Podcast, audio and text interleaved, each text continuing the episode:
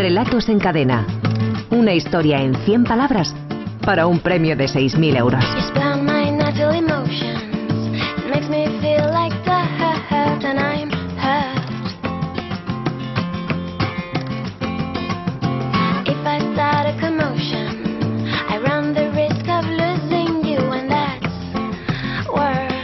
Faltan 17 minutos para que sean las 6 de la tarde, las 5 en Canarias. Y hoy tenemos una ilusión especial, aquellos nervios de los grandes momentos, porque tenemos en esta temporada la segunda final mensual de nuestro concurso Relatos en Cadena. Así que saludamos ya al director de la Escuela de Escritores, Javier Sagarna. Javier, ¿qué tal? Buenas tardes. Hola, ¿qué tal, Carlos? Segunda primera, yo primera, primera. Este año nos empezó en octubre. Claro, por eso, hay, por eso, hay, cuatro finalistas, efectivamente. En septiembre empezamos temporada, pero todavía hasta octubre no pusimos en marcha el, el concurso. Así que hoy sabremos cuál es el primer o la primera finalista que llegará a finales de junio, primeros de, de, julio, a la oportunidad para conseguir los 6.000 euros que premian este concurso de, de relatos en cadena. Tenemos cuatro finalistas. No solo eso, Carlas, iba a decir, sino que además ser finalista hoy significará ser el mejor de más de 2.000 relatos. Que ya solo eso ya es decir, bueno, Ole, ¿no? bueno, eh, les vamos a saludar enseguida, pero antes, como siempre, tenemos a un, a un jurado invitado. Tenemos a, a, Luis Llorente, que es socio de la editorial Gens Ediciones. Luis, buenas tardes. Buenas tardes, Carlos. Buenas tardes, y le preguntamos lo de, lo de siempre a nuestros invitados, ¿no? ¿Qué, ¿Qué tenéis especial? ¿Qué géneros publicáis normalmente? ¿A qué os dedicáis de manera prioritaria? ¿Sois muy generalistas, poco? Pues eh, nos dedicamos fundamentalmente a la narrativa, aunque tenemos colección de poesía y de pensamiento, pero lo que más publicamos es narrativa. Y dentro de la narrativa, pues mm, publicamos mucho relato corto. Eh, somos unos enamorados del relato corto y creo que en este país hay que apoyarlo porque se, se poco. ¿Qué es lo último que habéis publicado, Luis? Mira, lo último que hemos publicado se llama La carne despierta y es una antología de relatos eróticos. La carne despierta, sí señor, buen título. de 19 autores. Está muy bien. Oye, ¿y cómo funciona la parte de, distribución en vuestra editorial?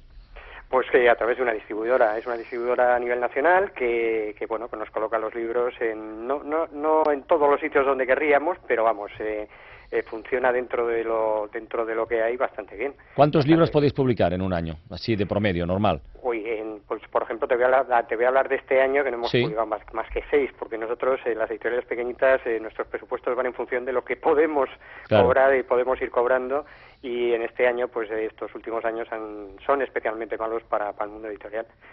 yo creo que para los grandes y para los pequeños. Hmm. ¿Y este año, por ejemplo, cuántos han sido?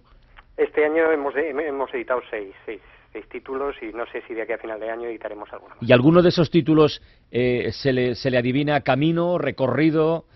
Mira, eh, yo se le adivina camino eh, o recorrido, por ejemplo, a la suma de las partes. la suma de las partes, ¿de quién es? Sí, es de Alfredo de Andrés Ramos y nos lo han seleccionado para el Festival de Primera Novela, que es un festival que hay en Francia, en Chambéry, eh, y que, bueno, pues premia las primeras novelas que, que, que saca un autor, ¿no?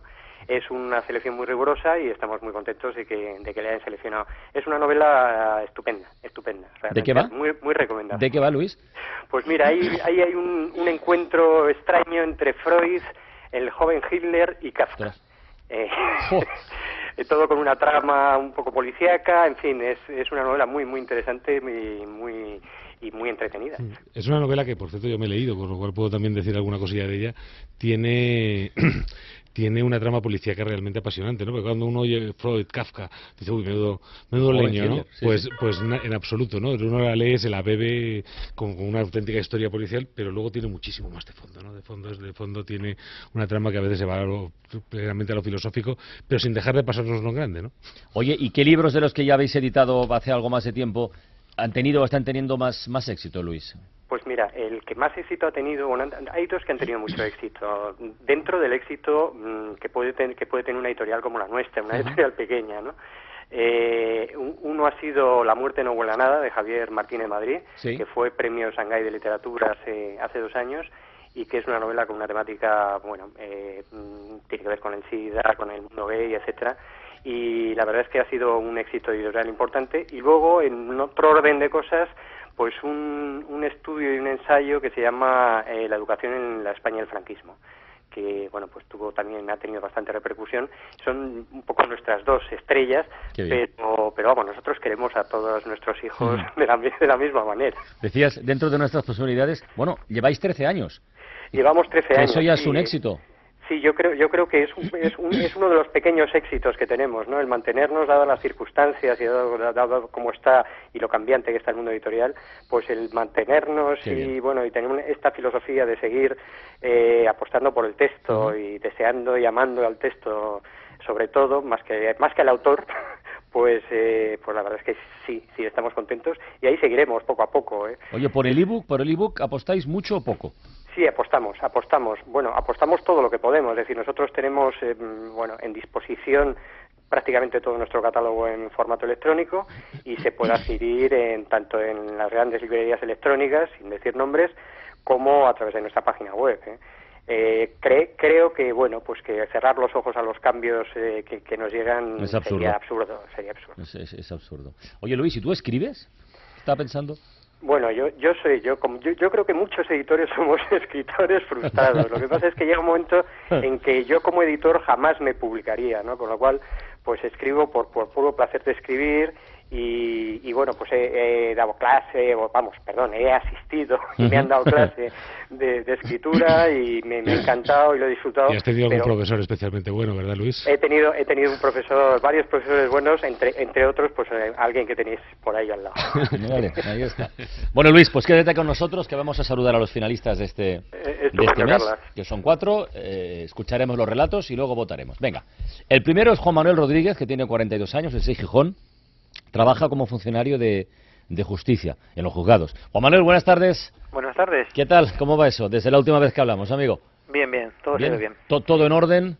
Sí, sí, por supuesto. Se siguen amontonando los expedientes, o sea, el pan nuestro de cada día, ¿no? Sí, sí, eso nunca deja de crecer. Eso, eso no ha cambiado, eso no ha cambiado. Bueno, pues que tengas mucha suerte, Juan Manuel. Gracias. Saludamos a Ángel Pontones, que tiene 41 años, uno menos, es de Valencia. Trabaja en una asesoría de, seguros. Ángel, buenas tardes. Hola, buenas tardes. ¿Qué tal, Ángel? ¿Cómo va eso? Bien, bien. Ilusionado, nervioso. De nervios ahora, pero bien, bien. ¿Cuánto has escrito desde la última vez que hablamos? Pues eh, dos o tres cosas más.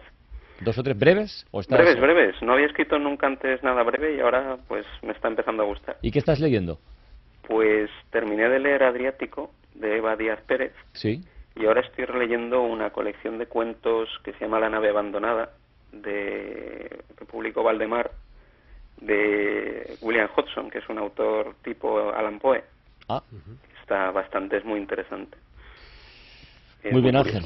Pues que tengas mucha suerte esta tarde en esta final mensual, ¿vale? Gracias. Venga, Antonio Díaz Fernández, 37 años, ese fue en Labrada, trabaja allí también, es profe, es profesor interino de educación secundaria. Siempre creo que le pregunté el día que hablamos con él, pero interino, pero trabajas y creo que dijo que sí. Antonio, buenas tardes. Hola, buenas tardes, ¿qué tal? Y, ahí seguimos, ¿no? Sí, bueno, eh, vamos a peor, porque desde que hablamos la última vez, pues he estado una jornada de huelga, las que hemos tenido, como recordarás, y nada, pues bueno, cada vez peor, pero bueno, sigo, de momento sigo trabajando, ¿sí? ¿Qué tal ha ido la clase hoy? Oh, y muy bien, bien. Estarán, porque mañana es festivo también. Claro, eso iba a decir. Están los chavales ya con el culo inquieto esperando cogerse unos días de, claro, muy, unos días de reposo, ¿no? muy buen ambiente, parecía viernes. Bueno, los chavales, y tú también me imagino, ¿eh? Sí, bueno, sí, sí, yo también, claro. ¿Andaban, Todos, ¿andaban todos disfrazados por la clase? Eh, estaban, no, estaban, yo creo que un poco, quizá un poquito más alterados porque muchos se irán de vacaciones a resolver cosas familiares, ¿no? Por las fechas que son. Pero bueno, bien, bien. La verdad es que muy muy buen ambiente ahí donde trabajo. Estoy muy contento, la verdad, este año. Muy bien, Antonio. Oye, pues suerte y ánimo, ¿vale? Vale, muchas gracias. Y mucho ánimo. Y saludamos también a María Pámpanas, que tiene 30 años, que es de Madrid, que trabaja como educadora social y que nos dijo cuando hablamos con ella que le encantaba viajar cuando el tiempo se lo permitía. María, buenas tardes. Hola, buenas tardes. ¿Hemos hecho algún viajecito desde que hablamos la última vez o no? Mm, poca cosa, poca cosa. Poquita cosa. Al pueblo. bueno, no está mal, mujer. Ocupamos más tiempo en la mesilla de noche, ¿verdad? Sí, exactamente. Bueno, ¿y qué estás, qué estás leyendo, María, ahora? Pues mira, hoy en concreto, así para inspirarme un poquito, estaba leyendo eh, Las personas del verbo, de Gil de Vierma. De Gil de Vierma. Y, y, siempre que puedo le un vistazo. Lete algo de Joan Margarit, que le han dado un premio, un premio iberoamericano de, el premio iberoamericano de poesía, creo que es, no sé si se pues llama exactamente así pero le han dado un pues premio y es un espléndido, porque es un poeta magnífico y es un y es un tipo muy interesante, con una cabeza muy bien muy bien amoblada, la verdad. Bueno, eh, oye, vamos a leer los relatos, que luego se nos pasa el tiempo y votamos. Mucha suerte a los cuatro. El primero, el de Juan Manuel Rodríguez, se titula La huida. It was a A grandes zancadas sobre las olas. Cazador de nubes en el desierto. Devorador de lunas menguantes. Tesoros perdidos en el lejano oriente y no sé cuántas fantasías más. ¿No cree, señor Fernández, que le sobra imaginación y le falta cabeza para resolver sus deberes de matemáticas? El señor Fernández agachó la cabeza, cerró los ojos y soportó el guantazo sobre su mejilla izquierda. Cuando el profesor volvió a la tarima, abrió su cuaderno de álgebra por la página de las ecuaciones de segundo grado y en el espacio dedicado a la solución del más irresoluble de los problemas, comenzó a escribir. Érase una vez... Este, si tuviéramos tiempo, deberíamos comentarlo con el profe. este relato, ¿verdad? La verdad es que le habrá pasado algo así, ¿no? Es, el- el- es la crónica de una vocación indiscutible. Exactamente, ¿verdad? es todo un canto Oh, a la vocación literaria, ¿no? Yo creo que desde ese punto de vista el relato, eh, cualquiera que de los que escribimos es uno de esos relatos que, que te mueven, ¿no? Porque dices, yo también, yo también, eso me ha pasado, ¿no? Y además hay una cosa que a mí me gusta del relato, que es un relato que prácticamente está terminado, ¿no? Cuando dice que le sobra imaginación y le falta cabeza para resolver sus deberes de matemáticas, es, te podría haber dejado ahí, ¿no? Pero no lo deja ahí y lo, y lo remonta, que eso es muy difícil, ¿no? Habiendo un- tenemos un casi cierre en un relato, seguirlo suele ser un error, salvo cuando hacemos esto, que es que lo remontamos y lo llevamos a más arriba todavía. Muy bien, pues vamos con el segundo, el de Ángel Pontones, se titula Primera vez.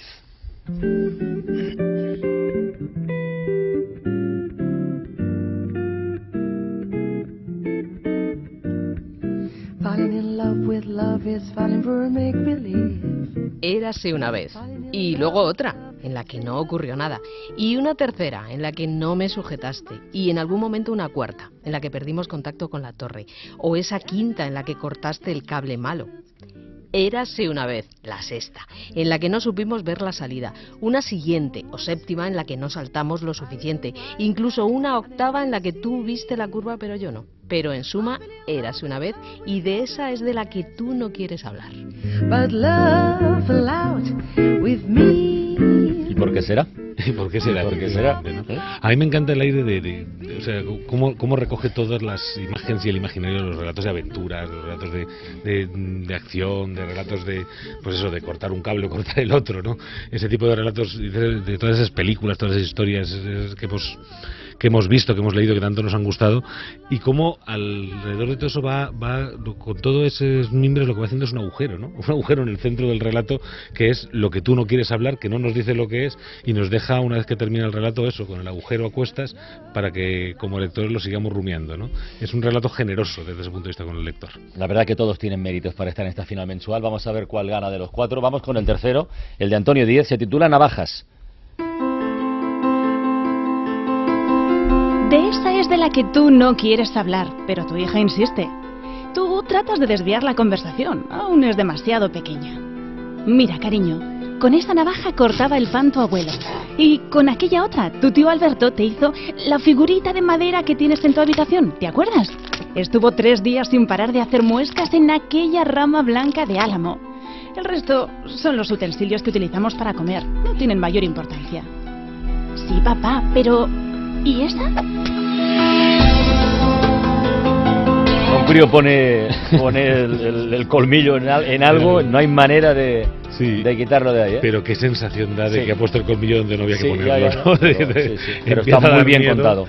Está muy, Muy bien, bien contado. Muy bien contado porque porque empieza a dar miedo, empieza... Y, y- como decíamos antes, eh, antes decíamos que el relato tenía un agujero en su centro, este lo tiene pero cortado a navaja, ¿no?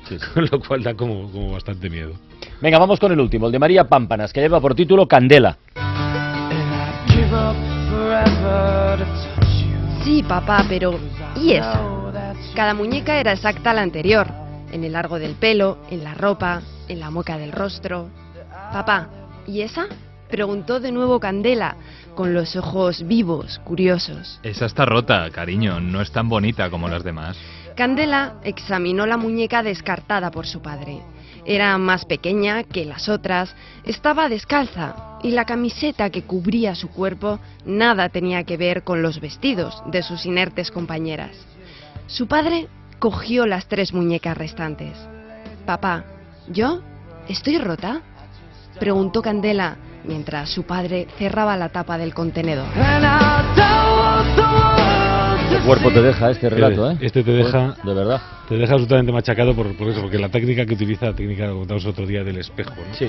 De la estamos viendo la muñeca y de repente lo que vemos es eso, ¿no? Que la niña se ve reflejada, que la niña no tiene por qué- no tiene un modelo de esos perfectos con los que identificarse, sino con el que se identifica es con la pobre muñeca rota, descalza y, y- y mal vestida, ¿no? Entonces, claro, nos deja el cuerpo, como tú dices, hecho polvo. Bueno, vamos a votar. Eh, y los primeros en votar son los finalistas. María, ¿con cuál de los otros tres te quedas? Va.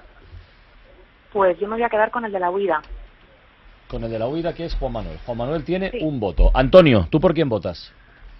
Yo voy a votar por el de María. María tiene un voto por Candela. Ángel. Yo voy a votar por el de Antonio. Por Navajas. Aquí de momento se van repartiendo los votos. Y falta por votar eh, Ángel. No, Ángel ya ha No, votado, perdón, me Juan. Manuel. Juan Manuel, perdona. Ya, ya me No. olvidaba de ti, perdóname. Voto por el de, por el de Ángel. Por el, mira, el de Ángel. Aquí tenemos un cuádruple empate. A ver, nuestro jurado invitado. Venga, eh, Luis. Venga, uno de los Eh, pues cuatro. eh, yo voto por el de María Pampanas, por Candela. María. Y Javier Sagarna y el voto del público. A ver, el voto del público eh, va a ser para Candela, con 199 votos, frente a 112 de primera vez, 95 de Navajas y 26 de la huida. Y yo, por mi parte, voy a votar también, eh, voy a votar a primera vez. Primera vez de Ángel. Bueno, pero es María Pámpanas quien pasa a la, a la gran final del concurso de Relatos en Cadena. Efectivamente. María, felicidades. Muchísimas gracias. Muchas Venga, y mucha suerte. Y al resto, seguir mandando relatos, amigos, que estaban francamente bien, de verdad. Eh, gracias a Luis Lorente de Gens Ediciones y No, deberes para la próxima semana. Javier, rapidito, la frase, venga. Mientras su padre cerraba la tapa del contenedor. Mientras su padre cerraba la tapa del contenedor. A partir de esta frase y en no más de 100 palabras, tienen tiempo hasta el próximo sábado a las 6 de la tarde para enviarnos sus relatos a través de la página web www.escueladeescritores.com.